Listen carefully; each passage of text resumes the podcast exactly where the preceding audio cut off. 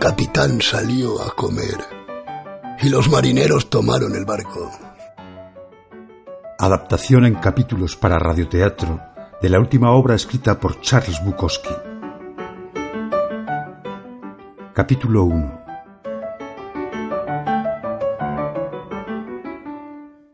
28 de agosto de 1991. Son las 23 horas y 28 minutos. Buen día hoy en el hipódromo. Estuve a punto de barrer. Pero se aburre uno allí hasta cuando está ganando. Es la espera de 30 minutos entre carreras. Tu vida goteando en el espacio. La gente tiene un aspecto gris, pisoteado y yo estoy allí con ellos. ¿Pero a qué otro sitio podría ir? ¿Un museo de arte? Imaginaos, pasarse el día en casa jugando a ser escritor. Podría llevar un pañuelo. Recuerdo a un poeta que solía pasarse a visitarme, hecho polvo.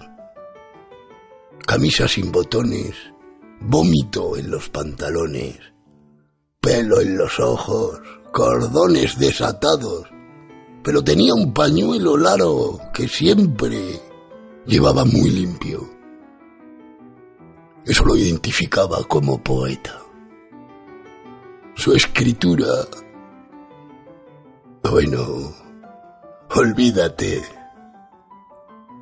Llegué a casa, me di un baño en la piscina, luego me metí en el jacuzzi. Mi alma está en peligro.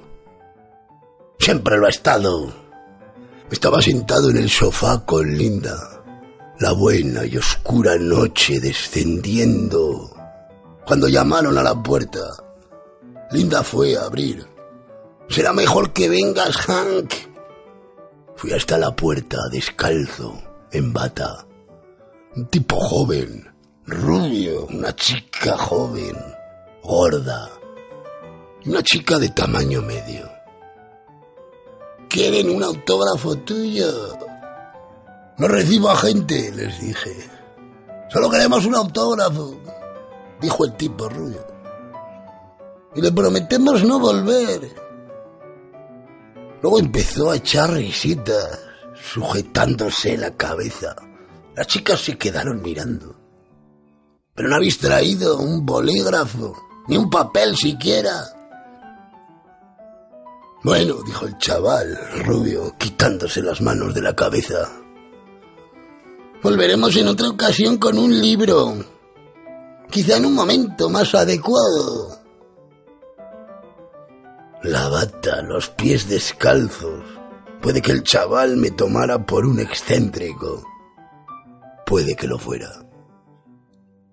No vengáis por la mañana, les vi empezar a marcharse y cerré la puerta.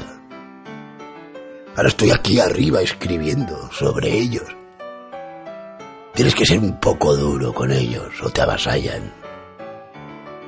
Tenido experiencias horribles, cerrándoles el paso. Hay muchos que piensan que de alguna manera les invitarás a entrar y te pasarás la noche bebiendo con ellos. Yo prefiero beber solo. Un escritor no se debe más que a su escritura. No le debe nada al lector, excepto la disponibilidad de la página impresa. Pero lo peor es que muchos de los que llaman a la puerta ni siquiera son lectores. Simplemente han oído algo el mejor lector y el mejor humano son los que me recompensan con su ausencia.